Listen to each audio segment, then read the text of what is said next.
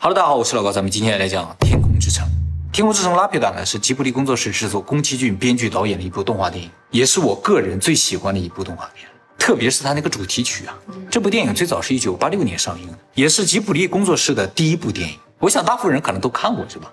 应该吧。啊，没看过也没关系。最近好像很多影院都在重新上映，大家也可以去看看啊。我们今天呢也主要不讲剧情，讲讲这个电影的背景故事啊。影片开始就讲一群空中海盗啊正在袭击一个大型飞船，这个大型飞船里面囚禁了一个小女孩，就是这个影片的女主，叫西塔。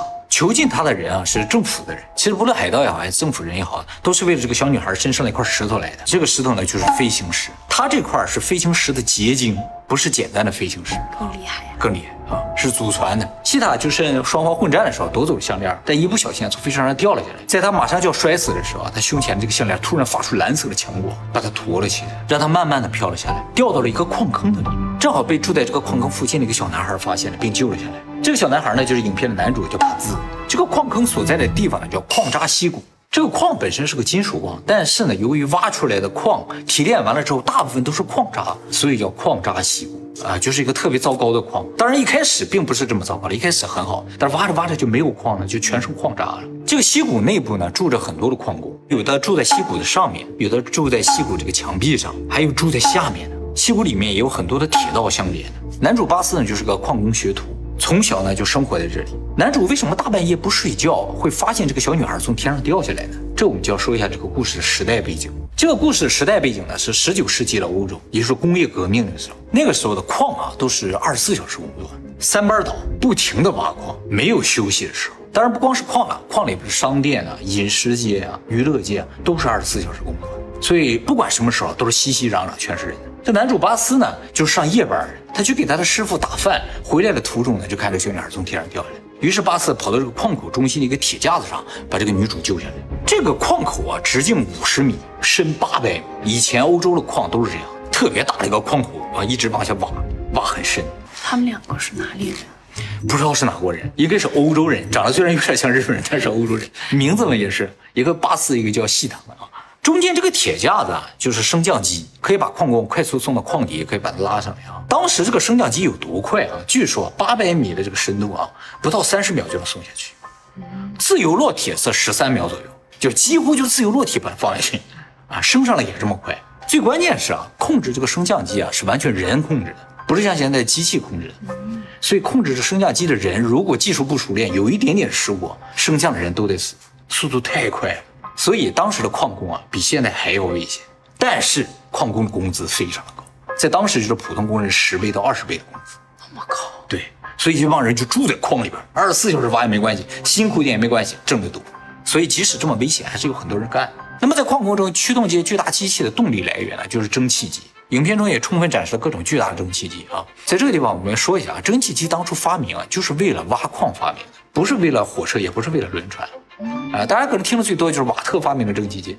瓦特其实不是蒸汽机发明者，他是改进了蒸汽机。蒸汽机最早的发明者啊叫纽科门，是个英国的工程师。他呢就是为了挖矿发明了蒸汽机，不是挖矿啊，是这样的，挖矿最大的敌人是什么？是地下水，就是你挖个十米二十米还没有地下水，再挖深了之后就不停的有水涌出来。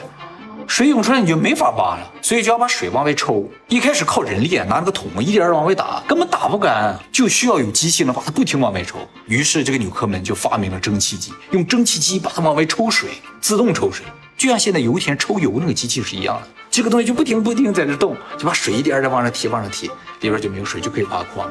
瓦特后来呢就把这个蒸汽机改成了一种动力源，安装在火车、轮船上，就成为了现在我们知道的蒸汽机。那也是瓦特比较厉害的。啊，对，不过这个纽科门啊也非常厉害，没有它的话，挖矿根本就不可能。其实像《天空之城》这种大量出现蒸汽机的影片啊，叫做蒸汽朋克，就是在上个世纪八十年代特别流行的一种电影风格，蒸汽科幻片。这个科幻片里边所有的机器啊，都是蒸汽机为动力的，包括什么机械手臂都是蒸汽机的，喷气儿的啊，手表、时间机器都是蒸汽机的，啊，叫蒸汽朋克啊。男主把女主救下来之后呢，就把她带回家了。男主把自己的家在哪儿啊？在整个矿渣溪谷的最顶端、最高的地方，风景特别的好啊。他也是一个矿工，他为什么住在最顶端、风景最好的地方？哦，其实这也说明了这个矿是一个废矿。以前在欧洲的时候，这个矿都是有矿主的，矿主住在这个矿的最顶端的地方，在这个地方建个城楼啊，或者建什么都可以。后来挖不到矿了之后呢，矿主就走了，就房子就废弃了，谁想住谁都可以住。为什么其他人不住这儿呢？是因为啊，这个地方在最高嘛，没有水。就以前这个矿主他有钱啊，可以用牛车马车把水运上去，你穷人去了就没法活啊。所以不是说有钱人的房子，穷人进去也可以住的，你得维护得起才行。帕兹在这住的时候，主要喝雨水，他就自己一个人住在这嘛，喝雨水。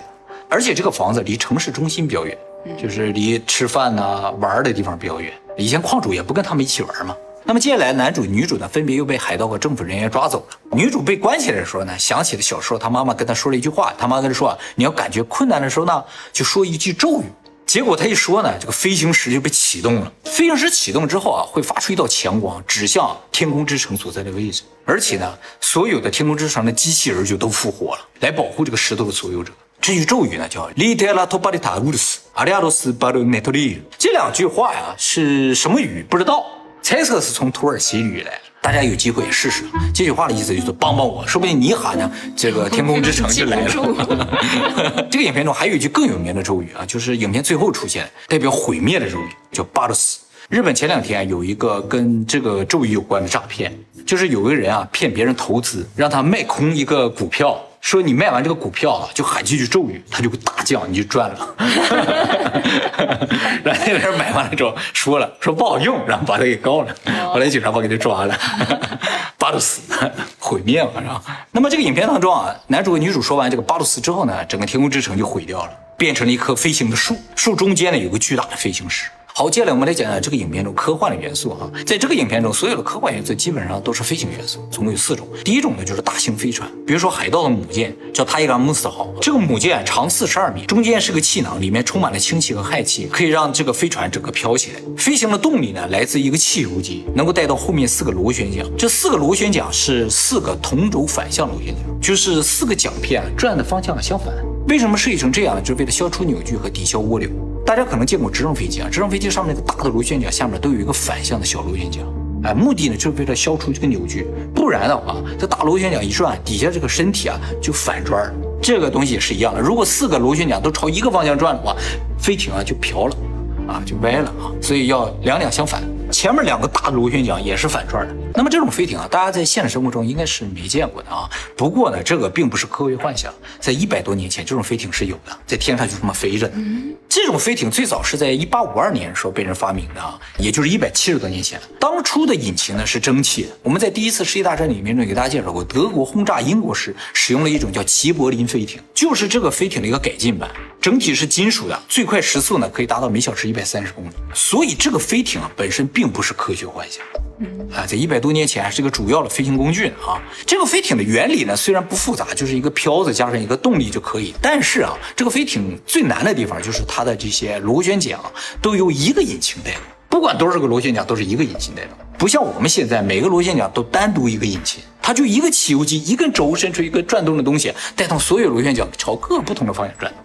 哎，这个机械结构就特别的复杂。在工业革命的时候，就一个传动轴带动很多机器一起工作，这种机械装置非常的多。比如说像这个，就是英国以前的棉纺织工厂的照片，这上面就一根轴带动几十台机器一起工作，一个动力源。我从来都没有考虑过这些问题。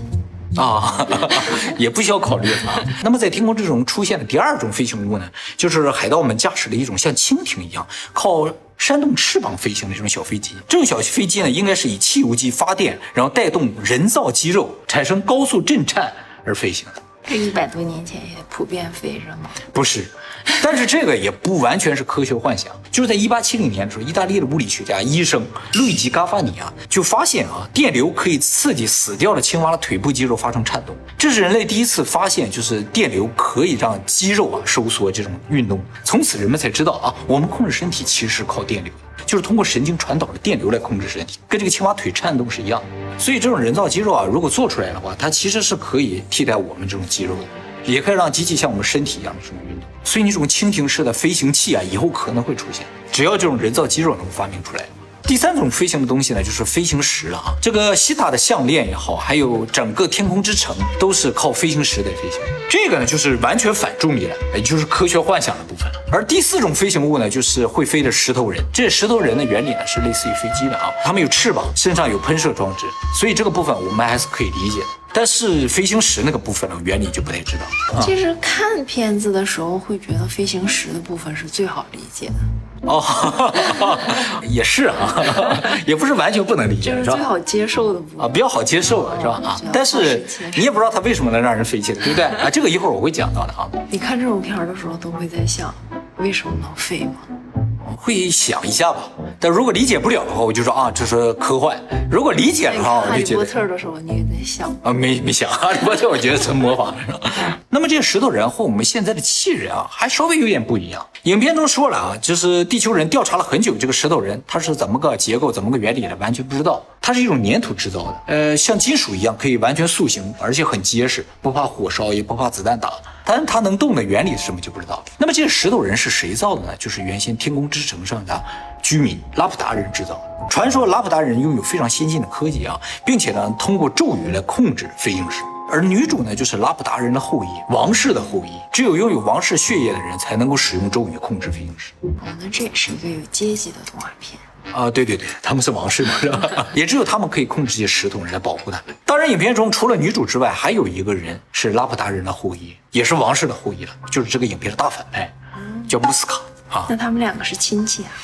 他们算远房亲戚吧，是两个不同的族，但是都是王室。他现在呢是为政府工作的，他去抢飞行石的目的啊，表面上跟政府说，就说天空之城啊有很多财宝，咱们只要找到这个地方呢，就能弄到很多的钱，而且里边有高科技。但是他自己不是这么想的，因为他祖上给他留下了很多信息，说我们原始祖上是多么的繁荣昌盛啊，而且呢，咱们祖上拥有的这个科技啊是可以征服整个地球的，所以呢，他就想到这个拉普达上去启动这个天空之城来控制地球。他的想法是这样，而最后呢，被女主给阻止了，巴鲁斯给阻止了，毁灭了。他手里没有飞行石，而女主手里有块石头，双方拥有的资料是不一样的。她有什么？她有她祖上留下的一些咒语啊，可是女主也知道这些咒语啊。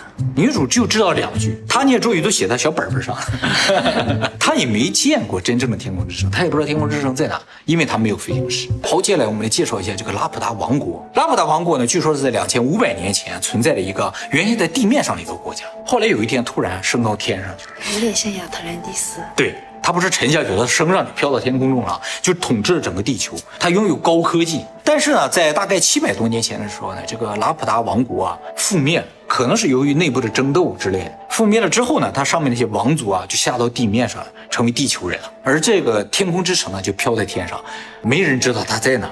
掉下来就上不去了。你也找不到它了，只有拥有这个石头的人才知道它在哪。因为石头一启动的话，就会发出一个坐标，指向那个天空之城。那么天空之城对于地面上的人来说啊，也只是一个传说，现在人都没见过，只是古代说啊，天空上有这么个城来控制着我们整个地球。也传说天空之城里有很多的财宝，所以也很多地面人想去的。这海盗就是干这个的，他们就想去抢上面的财宝。拉普达这个空中之城啊有多大？宫崎骏没直说啊，但是呢，日本这边有网友啊，根据这些飞行器的一些大小进行推算啊，知道了天空之城的直径呢，大概是一点七公里左右，正好呢和日本皇宫的大小是一样的，也代表王室嘛飘起来的。从外观上，这个拉普达总共有四层，最上面一层啊，影片中有着重展示，就男主和女主啊最开始就落在最上面一层了。他们到处走，到处看，发现这就是一个像花园一样的地方，没有人住的啊。其实这一层呢是一层神坛，剩下三层都是王室居住的地方。但这就奇怪了，就说这整个拉普达都是王室在居住的，那谁干活啊？谁种地？他们吃什么呀？它平时还是会降落的吧？不会，就一直飘在那儿。其实是这样的，就是大家现在看到的这个影片中的拉普达，不是原先拉普达的样子，也就是说，不是几千年前那个拉普达的样子。两千多年前拉普达最原始的样子呢，是四大层的。它原先这个设计图长这个样子，是宫崎骏画的。而我们现在看到的这个四层结构，是原先四大层的最上面那一层。所以就是四小层加上三大层形成了一个七层结构，而下面三大层呢陨落了，掉了，没有了。从这个设计图上，大家也能看到啊，其实仔细你看的话，其实是七层的。这是第一层，这个部分是第一层。哎，这是我们看到那个四层的拉普达，是圣域和王族居住的地方，上面有神殿嘛。下面各层是干什么，在旁边都有写。第二层呢是骑士和一般贵族居住的地方。第三层呢叫伊甸园，全是农田、水渠，还有一些灌溉的湖泊那些东西。最下面一层呢是拉普达一般市民居住的地方，哎，也就是城市。这个整个最大的拉普达直径大概是五点八公里，高三点七公里，正好和一个富士山差不多。那么这个七层天空之城，除了在宫崎骏的手稿当中，在影片最一开始放主题曲的时候有展示几秒。大家注意啊，这个天空之城啊，最下面有个螺旋桨。嗯，难道说明这个拉普达是靠螺旋桨飞行了吗？其实不是这样的。宫崎骏想表达的是，天空之城这个故事啊，是符合克拉克三原则的。什么叫克拉克三原则？也叫克拉克三定律了。是英国著名的科幻小说家亚瑟克拉克，就是写《二零零一太空漫游》那个作者。他写了一本叫做《未来概况：对可能性极限的探究》的书中提出来。这本书中就探讨了人对于未来预测的一个极限，就是你作为一个很有知识、很聪明的人，究竟能够预测到多远的未来呢？就是正确的未来。我知识不多的话，我可能只能看到很近明天、后天的事情。但是我如果拥有很多的知识，知道这个世界上很多的事情，我可能就可以看得更远一点。那究竟人类能够看到多远？这种正确的未来呢？就是探讨这个问题的。克拉克在书中举了个例子，他说达芬奇很厉害，对不对？你如果把达芬奇啊带到我们现在这个世界上来，现在这个时代，你觉得他对什么东西会感到惊讶？说我完全没想到。嗯。但是有什么东西他觉得啊，这个东西他可能想到了。啊，就说啊，汽车、轮船，他可能是想到了，因为啊，以前虽然没有汽车，但是他一看就知道这个东西大概原理是怎样。他可能想象不到的东西是什么呢？就是手机啊、电脑啊、原子弹，啊，这个已经超出他的认知了。他对这些东西的原理是完全不了解。也就是说啊，汽车是他能够想象的极限范围之内的东西，而原子弹、电脑是他能够想象这个极限之外的东西。这其实也是奇异点存在的原因。我们以前在二零四五的影片中也说过，说二零四五将会发生一个奇异点，这个奇异点肯定会颠覆这个世界，但是它会是什么？我们猜测不到。为什么？就是因为奇异点必将是我们认知的极限之外的东西，不符合我们认知，我们是不能够想象到我们认知之外的东西，就是不能够合理想象到认知之外的东西。你可以随便乱想，没关系，但你说不清原理。但是它既然能存在的话，它一定是有什么原理的。所以这个原理在我们认知之外。根据这个现象呢，克拉克就给出了科学幻想的三个定律，称之为克拉克三定律啊。第一个定律就是说，如果一个德高望重的杰出的科学家说某个事情是可能发生的，那这个事情几乎就是正确的。嗯，他说什么可能是发生的，这个就几乎应该会发生。他如果说某个事情是不可能的，那这个预测呢几乎就是错的。啊，因为他看不到他认知极限之外的东西，而第二个定律就说明了他为什么认为一个事情不可能就是错的哈，是因为啊，要发现某件事是否可能的界限，唯一的途径就是跨过这个界限，从可能跑到不可能中去。所以你没有跨过这个界限的时候，你是不知道这件事情是可能的。第三个定律就有意思，说在任何一个足够先进的技术和魔法之间，我们是无法进行区分。也就是说啊，如果技术太先进了，在我们人类认知当中，这就是魔法。反过来说，就是魔法其实是我们并不知道的科技而已。哎，是这样意思。这就是科幻的三个定律了啊。而拉普达下面这个螺旋桨，其实代表的就是人类的一种认知啊，就是在我们认知当中，这个东西啊，应该是靠螺旋桨之类的东西飞起来的。不都说有飞行时了吗？啊，对，说是有的，你不知道原理啊，对不对？科学幻想嘛，得基于科学。你基于科学的话，就是要么是磁力、磁悬浮，要么是螺旋桨或之类的。你肯定得有一个原理嘛。我怎么不记着它有螺旋桨啊？啊不，就是就是在一开始唱主题曲是有这么一个画面，有螺旋桨。影片里边的拉普达是没有螺旋桨的。啊，也正因为影片里边拉普达没有螺旋桨，就是宫崎骏想表达什么，就是说这个东西啊，是你们认知之外的而已。我是符合克拉克三原则的。科幻是什么？科幻是基于科学理论的这种推测，所以科幻都会实现嘛。啊，就根据第一定律嘛，科幻都会实现，只要是科学家能想到的都会实现。但是人家前面有个前提啊，就是一个德高望重的、很杰出的科学家的嗯，一个德高望重的、很杰出的 导演，导演也差不多。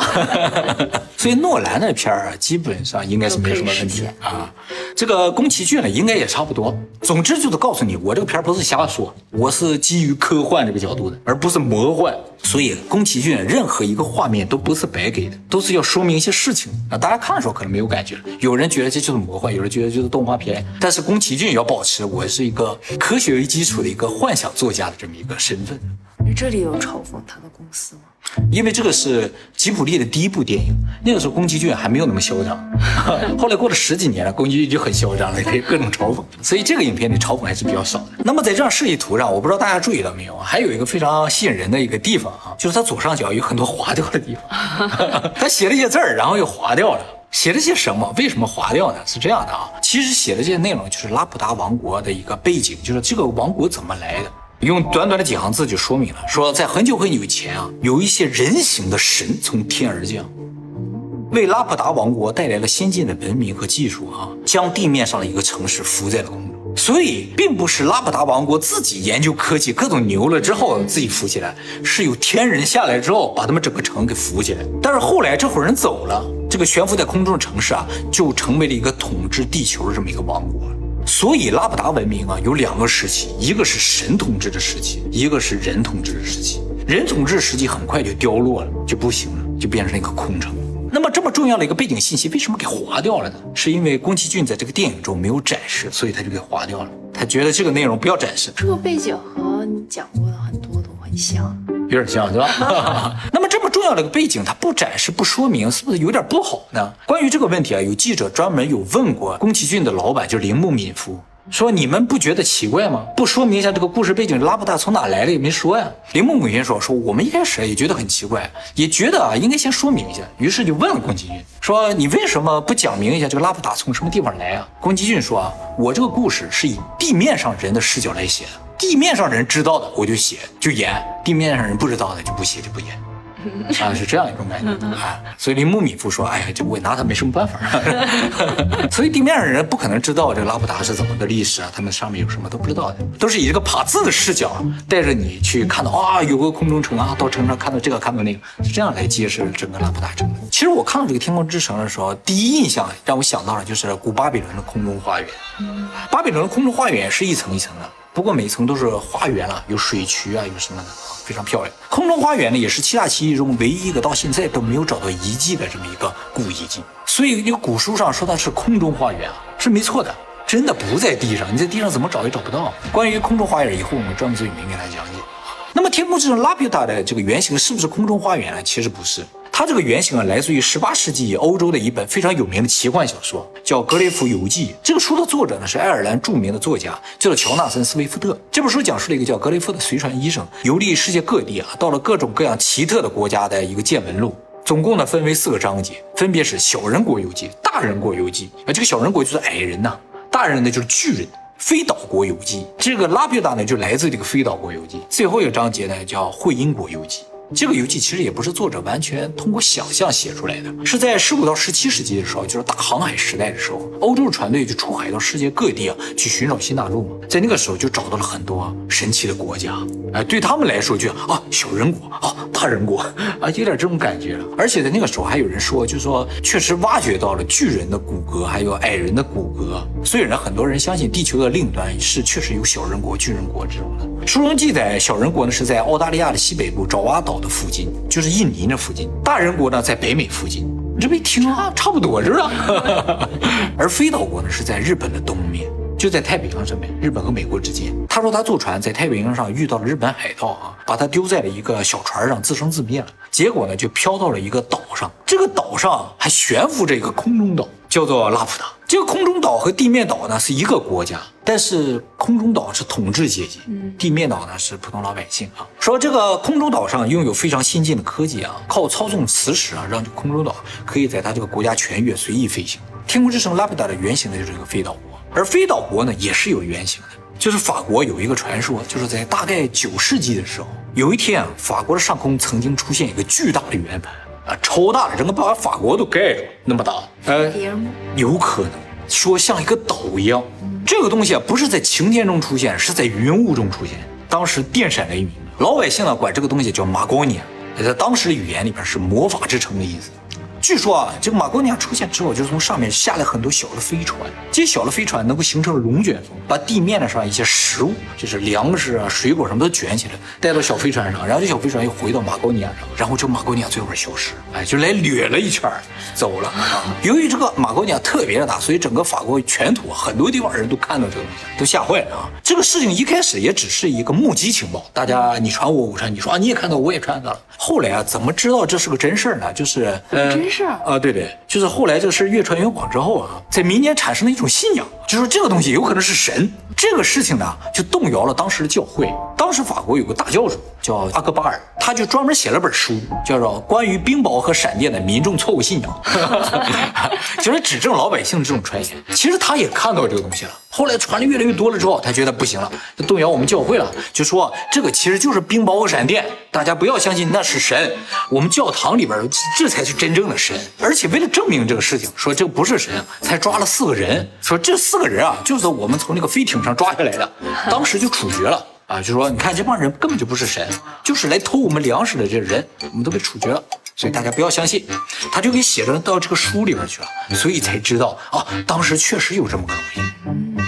其实，在那个时候，教会的这种大教主写的东西啊，被认为就是可信度非常高的，不能够瞎写。就是你看到就是看到，没看到就没看到。但是你是不是为了教会在说话，另当别论。所以这个目击情报应该是真实的，就是当时法国全土看到了个超大的不明飞行物。那么这个事情过去了四百多年，一二一一年说英国上空也出现这么个东西。当时说派下那个小飞船啊，还有一个下面有个锚，铁链尖端有个毛一样的东西，啊，刮到这个教堂的这个房顶了。教堂里边当时正在做弥撒的仪式，很多教徒出来一看，哇，怎么天上飘个飞艇，还刮在这个教堂上了？然后飞艇上啊游下来一人，说这个人啊，游下来哎，不是飘下来，他就像在水里游一样。